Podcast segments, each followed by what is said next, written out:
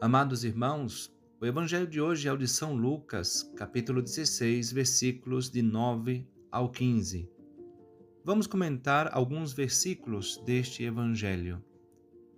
No versículo 9, nosso Senhor diz: Usai o dinheiro injusto para fazer amigos, pois quando acabar, eles vos receberão nas moradas eternas. Para explicar este versículo, faço uso do comentário do saudoso Dom Henrique Soares, que dizia: Palavras estranhas, à primeira vista escandalosas. O que significam? Jesus chama o dinheiro de injusto. Isto porque o dinheiro, a riqueza, os bens materiais e os bens da inteligência, do sucesso, da fama, ainda que adquiridos com honestidade, são sempre traiçoeiros, sempre perigosos, sempre na iminência de escravizar nosso coração e nos fazer seus prisioneiros. Dinheiro injusto, porque sempre nos tenta a injustiça de dar-lhe a honra que é devida somente a Deus e de buscar nele a segurança que somente o Senhor nos pode garantir.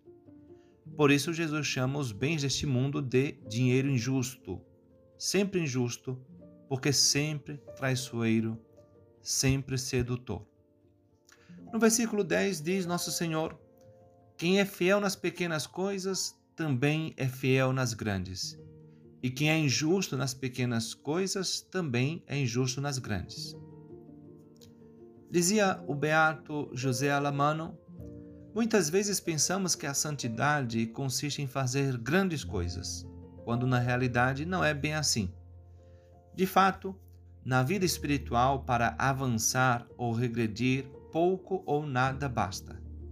Para regredir, um afeto desordenado, um pensamento inútil, um mau olhar, uma palavra, uma omissão, o hábito de procurar certos pequenos confortos, uma curiosidade, etc.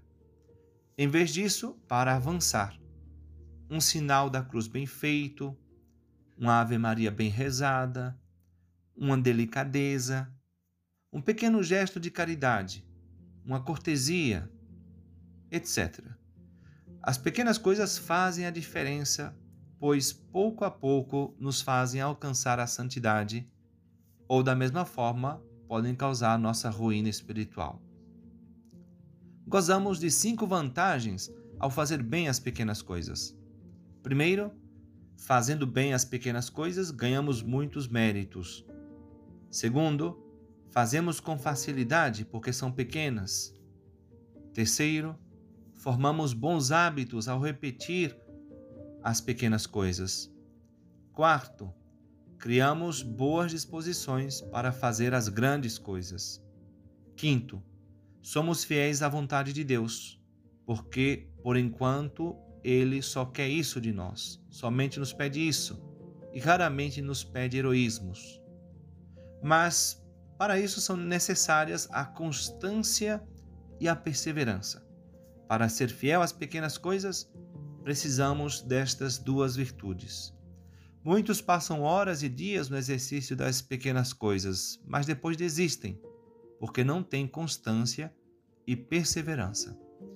Além disso, as pequenas coisas que fazemos diariamente manifestam claramente nossos maiores defeitos, bem como nossas virtudes mais enraizadas. As pequenas escolhas que fazemos todos os dias mostram se somos fiéis à grande escolha que um dia fizemos, ao consagrar nossa vida, por exemplo, ou ao nos casar porque as nossas, as nossas obras revelam quem nós somos.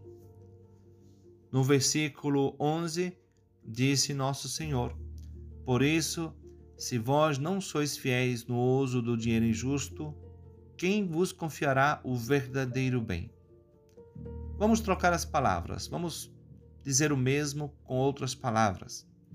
Se nós não formos fiéis no uso das coisas materiais que nosso bom Deus nos confia, como podemos ser fiéis aos tesouros insondáveis da graça de Deus e alcançar o verdadeiro e sumo bem que é o próprio Deus. Diz nosso Senhor no versículo 14, aliás, no 13: Ninguém pode servir a dois senhores, porque ou odiará um e amará o outro, ou se apegará a um e desprezará o outro. Vós não podeis servir a Deus e ao dinheiro. Meus irmãos, os antigos pagãos diziam que o Deus dos cristãos é um Deus ciumento, pois quer o amor só para ele. E é bem assim. Deus não quer dividir o nosso amor com mais ninguém, pois ele é o sumo e verdadeiro bem. Isso não significa que não devemos amar as outras coisas, que devemos amar os nossos parentes, amigos ou outras pessoas mas tudo devemos amar de modo ordenado, isto é, amar em Deus. Como Cristo disse a Santa Catarina, uma vez ela disse a Cristo que não podia amar outras pessoas, mas só Ele. Então ele respondeu: Quem me ama, ama tudo aquilo que eu amo. Poderíamos dizer hoje com Santo Inácio: Dai-me teu amor e tua graça, que isso me basta. Ou como aconteceu na vida de Santo Tomás de Aquino, quando lhe apareceu Cristo, dizendo que ele tinha feito muito bem, que ele tinha escrito muito bem a respeito de Cristo. E disse para ele: Tomás, o que queres que eu te faça? O que queres que eu te dê? Santo Tomás respondeu: Nada quero além de vós. Quero vós mesmo. No versículo 14, diz o Evangelho: os fariseus que eram amigos do dinheiro ouviam tudo isso e riam de Jesus. Então Jesus lhes disse: Vós gostais de parecer justos diante dos homens, mas Deus conhece vossos corações. Com efeito, o que é importante para o homem é detestável para Deus. Vejam, os fariseus podemos dizer que eram os homens religiosos de sua época. Ou seja, podemos dizer que eram o clero de sua época. E ontem, como hoje, a afirmação do Evangelho é triste, pois muitos são amigos do dinheiro. Os fariseus riam, pois eram cheios do espírito do mundo, e o mundo ri e zomba de Deus e de seus filhos.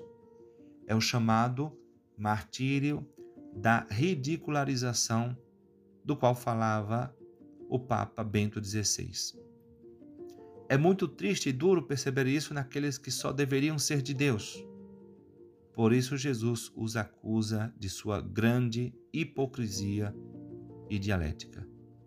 Que possamos viver a máxima de São João da Cruz: deixar tudo para encontrar tudo. Deus abençoe você.